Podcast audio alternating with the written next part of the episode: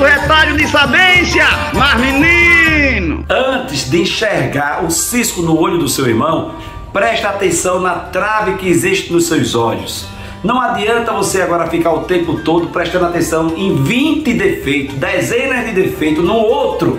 Preste atenção no seu defeito, preste atenção no seu erro, preste atenção em você. Por que, padre, prestar atenção no meu erro? Porque esse erro você pode mudar. Esse erro você pode transformar. Esse erro que é o seu, você pode fazer alguma coisa. Agora ficar o tempo todo apontando o defeito do outro, sempre transferindo a responsabilidade que é sua para o outro, sempre dizendo todo mundo que tem defeito, não adianta ficar falando do defeito do outro, porque tem gente que é especialista em ver o defeito do outro e não consegue enxergar a trave que existe nos seus olhos.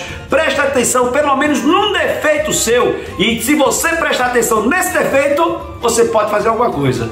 Mas ficar toda vez falando do defeito do outro, você não pode fazer nada, está apenas perdendo tempo.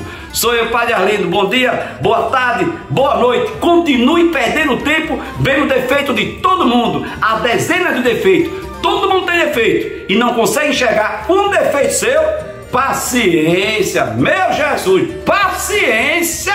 Precisa de muita paciência, meu Jesus. Mas menino, oxe, oxe, oxe, oxe.